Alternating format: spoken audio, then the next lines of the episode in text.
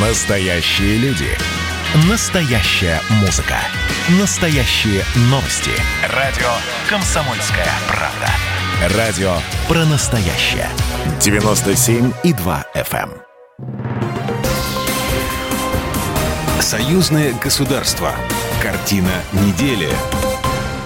Здравствуйте, я Екатерина Шевцова. Это «Картина недели». В ней я рассказываю о том, что произошло важно в союзном государстве. Россия и Беларусь не друзья, а братья, заявил пресс-секретарь российского президента. Сделать космические аппараты легче, меньше технологичные. Союзной программы в действии. Фильм «Ржев 500 дней в огне» могут посмотреть на YouTube не все. Почему такие ограничения? О главных событиях в союзном государстве прямо сейчас.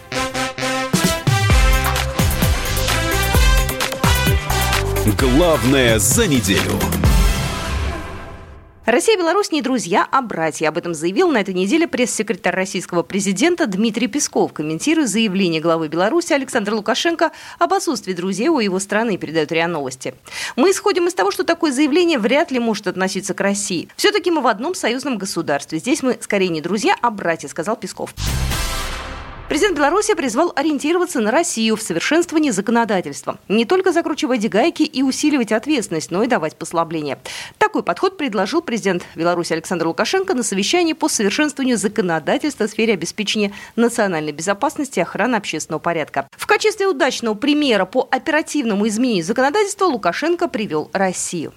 У нас есть хороший пример Российской Федерации. Из увиденного в конце прошлого года в Беларуси они сделали соответствующие выводы, приняв определенные законы. Это не только пример оперативности, но и по тематике для нас очень важно. Ну, допустим, вопросы героизации нацизма, или как там они назвали это. Они в этом направлении сделали конкретные шаги. Почему бы не воспользоваться этим опытом? Так как они воспользовались нашим горьким опытом.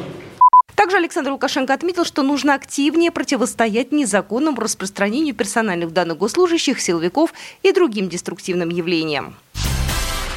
Председатель Высшего государственного совета Союзного государства президент Беларуси Александр Лукашенко 19 марта подписал постановление номер один о государственном секретаре Союзного государства, согласно которому Григорий Рапота освобожден от должности госсекретаря Союзного государства. На должность госсекретаря Союзного государства назначен Дмитрий Мизинцев, сообщает пресс-служба белорусского лидера. Григорию Рапоте объявлена благодарность за значительный вклад в развитие союзного государства. Дмитрий Мезенцев занимал должность чрезвычайного и полномочного полномочного посла Российской Федерации в Республике Беларусь почти два года, с апреля 2019 года. До этого он был членом Совета Федерации от Сахалинской области, в том числе заместителем председателя Совета и председателем комиссии по информационной политике. В 2013-2016 годах занимал пост генерального секретаря Шанхайской организации сотрудничества. С 2009 по 2012 годы был губернатором Иркутской области, а с 2002 по 2009 год представлял этот регион в Совете Федерации. Кандидат психологии психологических наук, член Союза журналистов России. Цензура на подвиг советских солдат, так назвал ограничение трансляции документального фильма «Ржев 500 дней в огне» на платформе YouTube председатель телерадиовещательной организации Союзного государства Николай Ефимович. Прецедент обсуждали на пресс-конференции, которая прошла на этой неделе в пресс-центре «Комсомольской правды» в Москве. Сейчас уже выросло поколение, которым нужно объяснять к сожалению, что такое Великая Отечественная война. И этот фильм как раз был в первую очередь рассчитан на них. И вдруг получается, не спрашивая нас, нас э, обрезали, ограничили. Мы считаем, что это, по сути дела, цензура на подвиг советских солдат. Ржев 500 дней в огне – это история одного из самых крупных сражений Великой Отечественной войны. В фильме реальная история фронтовиков, переплетенная с историей возведения Ржевского мемориала советскому солдату, который был открыт 30 июня 2020 года. Фильм «Ржев 500 дней в огне», созданный «Комсомольской правдой» по заказу телерадиовещательной организации Союзного государства до введения ограничений набирал по 20 тысяч просмотров в день. И именно тогда, когда его стали активно смотреть, YouTube ввел возрастной ценз 18+. Роскомнадзор потребовал незамедлительно снять ограничения, однако этого не последовало. Пресс-служба компании Google объяснила это тем, что в фильме якобы есть сцены насилия, мертвые тела. По сути, это несколько планов военной хроники, но на том же YouTube в открытом доступе остаются те же кадры или военная хроника с гораздо более кровавыми сценами, правда, в лентах производства западных киностудий. Это отметил Роман Ганган, режиссер фильма «Ржев 500 дней в огне» фильмы телеканала BBC, в которых есть тоже хроника времен э, Великой Отечественной войны, и в их фильмах тоже присутствуют кадры с телами погибших солдат. Но на этих фильмах нет никаких ограничений. У меня сразу, конечно, возникают вопросы, почему этот фильм ограничили просмотр, а к другим фильмам нет. Руководитель общественного российско-белорусского движения «Ржевская инициатива» Владимир Мамонтов предположил, что алгоритмы Ютуба работают в первую очередь по принципам политической цензуры. Я вам скажу, как там работает алгоритм. Что там за фильм «Ржев 500 дней в огне»? Ну, пропаганда опять российская, представляешь, да? Опять они там показывают, что они выиграли войну Великую Отечественную, да, пропагандируют там все. Ну что, а мы, мы его убрать не можем? Не, ну не можем. Ну, а почему не можем? Ну как, ну все-таки ну, свобода слова, они имеют право, они в YouTube, там, там наши, там интересы есть определенные, деньги, да, понятно. Слушай, ну вообще это плохо, конечно. Ну что будем делать? Есть одна штуковина, они там мертвые тела показывают. Мертвые тела? А как интересно. А слушай, а нельзя к этому прицепиться и, и им поставить такое ограничение, чтобы смотрели как можно меньше? Можно. Так давай прицепимся. И прицепились. Чтобы правду о Ржеве узнали как можно больше зрителей, телеканал «Белрос» передаст фильм для свободного показа на телеканалы России и Беларуси. Об этом в том числе говорил Андрей Кривошеев, председатель Белорусского союза журналистов. И мы в Белорусском союзе журналистов взяли на себя такое добровольное обязательство и покажем этот фильм, опять же, в рамках открытых показов в регионах Беларуси. Мы соберем э, школьную, студенческую аудиторию. Мы имеем право на свое прочтение истории. Это право для нас, в том числе, завоевали герои вашего фильма.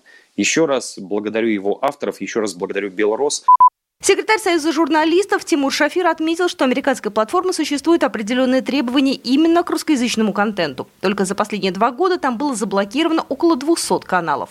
Впрочем, введя подобные ограничения, компания Google неосознанно сделала фильму о Ржеве рекламу. На фоне развернувшегося скандала ограниченный для просмотра фильм стали смотреть еще больше. На данный момент у него уже более 87 тысяч просмотров. Причем по географии этих просмотров на первом месте Россия, на втором Украина, на третьем Беларусь. Причем подавляющее подавляющее большинство смотрит на мобильных телефонах. Посмотрите и вы. Заходите на страничку телеканала «Белрос» в Ютубе, находите фильм «Ржев 500 дней в огне» и оставляйте свои комментарии. Сделать космические аппараты меньше, легче и технологичнее. Такая задача стояла перед российскими и белорусскими учеными, которые реализовали программу союзного государства «Технология СГ». Вклад в программу белорусских ученых – 26 разработок. Все они прошли испытания в Государственном институте стандартизации. Благодаря союзной программе в Институте тепло- и массообмена НАН Беларуси появилось оборудование, с помощью которого ученые создают уникальные технологии. Одна из них – финишная обработка оптических элементов спутниковых лазерных систем. Программа технологии СГ завершена. Ее основным заказчиком выступила корпорация «Роскосмос». Со стороны России в ней участвовало более 30 научных организаций. Ученые уверены, что их разработки повысят конкурентоспособность и эффективность аэрокосмической отрасли.